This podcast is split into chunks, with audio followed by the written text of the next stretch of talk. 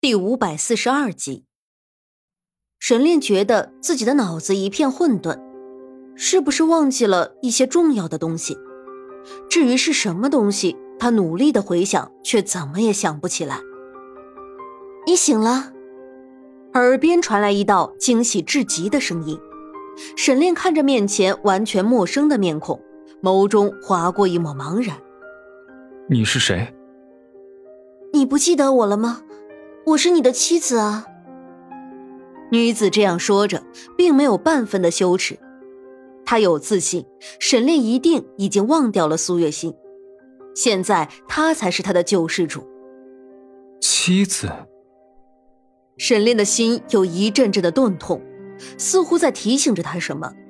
但是才刚醒来的沈炼哪里有那么多的想法，自然而然就接受了女子是他妻子的这个事实。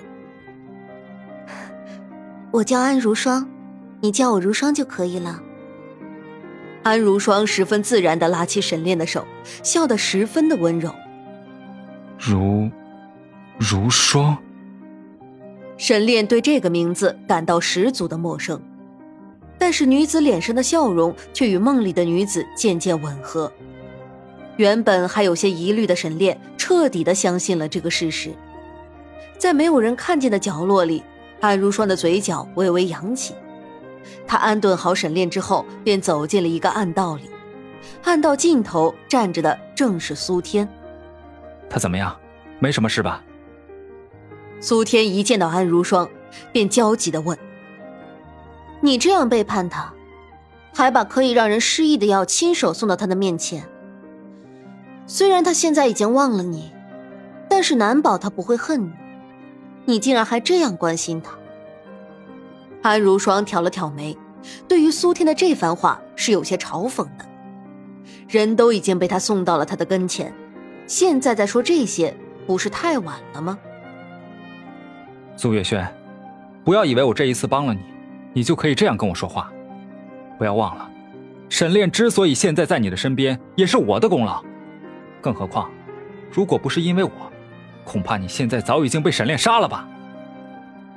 苏天，苏月轩的面上全部是被人揭穿之后的愤怒。我说过多少次了，不要再提苏月轩这个名字。现在的我叫安如霜。安如霜？什么安如霜？你用一个死人的名字，难道就不会觉得瘆得慌吗？苏天很是不屑。那个叫安如霜的人，早就已经代替苏月轩死在了沈炼手下的人的审问之下。若不是因为这一招李代桃僵，死的人就是苏月轩了。苏天，咱们这也算是双赢，你又何必一直跟我过不去呢？以后若是没有必要的事情，我们就不要见面了。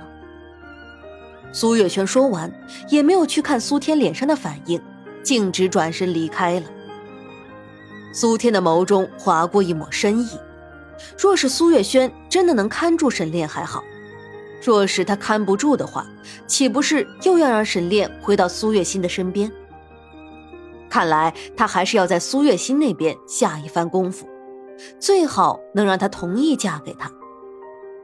这样一想，苏天郁结的心情好了一些，转身从密道的另一个出口离开了。然而沈炼。却并不是那么安稳。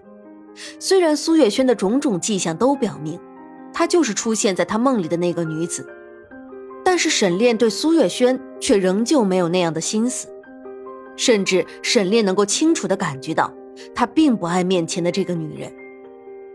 沈炼，沈炼，你这是怎么了？喊你好几声也不应。苏月轩的手里拿着一盅汤。声音温柔的能滴出水来，沈炼却无端的觉得厌烦，但是他的面上却不显。如霜，你不用每日这么辛苦的给我熬汤，我的身体已经好的差不多了。为自己的夫君熬汤，本来就是妻子该做的事情啊！你什么都不用说了，赶紧喝汤吧。苏月轩不容沈炼拒绝，直接就把汤放在了他的面前。沈炼微微皱眉，但是良好的修养还是让他没有立刻就爆发出来。他只是端着汤小口的喝着，而苏月轩一直看着他，却让他很是尴尬。沈炼不知道该说什么缓解尴尬，而苏月轩也一直看着他，没有要开口的意思。一时间，两个人之间的气氛就越发的诡异起来。两个人相视无言。此时的苏月心的情况并不是很好，他一直昏睡着，并没有要醒过来的意思。沈炼的失踪更是让他的病越发的严重，并不是因为他知道沈炼失踪，而是因为沈炼失踪了，那群太医便不把他放在心上了。世态炎凉，说的就是这个道理。人呢？人都去哪儿了？苏天原本是过来看苏月心的，但是没有想到，偌大的屋子里竟空无一人。苏月心一个人躺在床上，嘴角都干裂的起皮了。谁啊？守在宫里的宫女刚跟其他宫的宫女唠完嗑回来，她语气不善的问。混账东西！巨大的愤怒让苏天顾不得保持自己的风度，直接一脚踹在了那宫女的肚子上。那宫女被踹得愣了一下，好半天都没能回过神来。说，谁允许你这样对她的？苏天并没有打算就此放过宫女，他上前一步拽住了宫女的衣领，逼问道：“她，她根本就是一个没人要的女人。”少主都已经失踪了，就是他刻的，反正他也没有几天活头了，就让他自生自灭啊！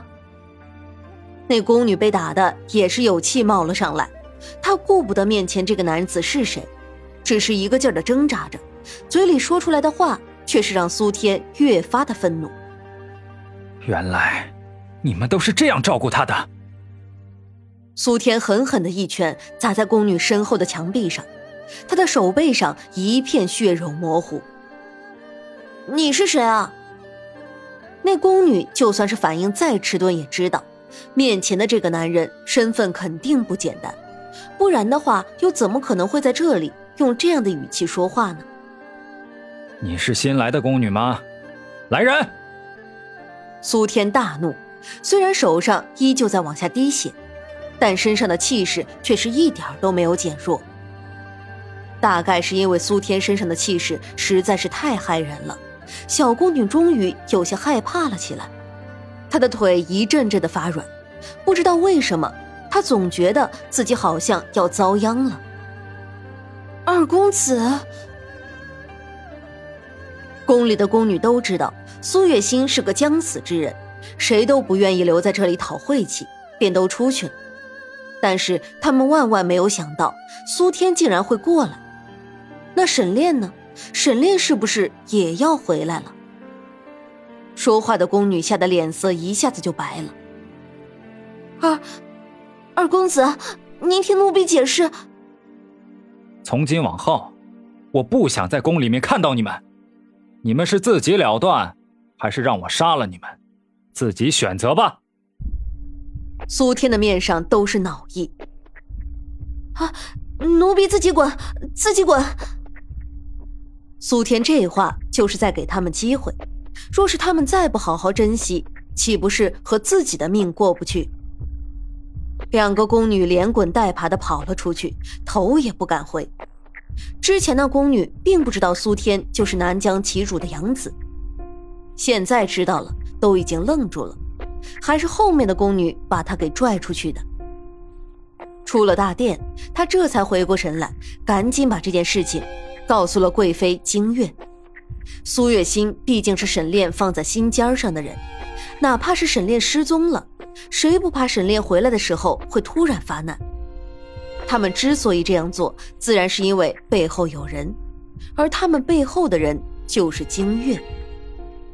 你是说，二公子去了少主的寝宫？金月微微挑眉，面上的表情说不出喜怒。那报信的宫女一时也分辨不出金月的喜怒，她犹豫了片刻，最终咬了咬牙：“娘娘，奴婢已经按照您说的去做了，现在二公子要把奴婢赶出宫去，娘娘，奴婢家中贫寒，全靠着奴婢的月银养家呢，奴婢不能出宫啊。你怕什么？有本宫罩着你，自然不会让你被赶出去的。金月皱了皱眉，有些敷衍的道：“那，采薇，给他安排个好些的差事。”可不要委屈了人家。金月凉凉的瞥了那宫女一眼，随后对着贴身婢女采薇道：“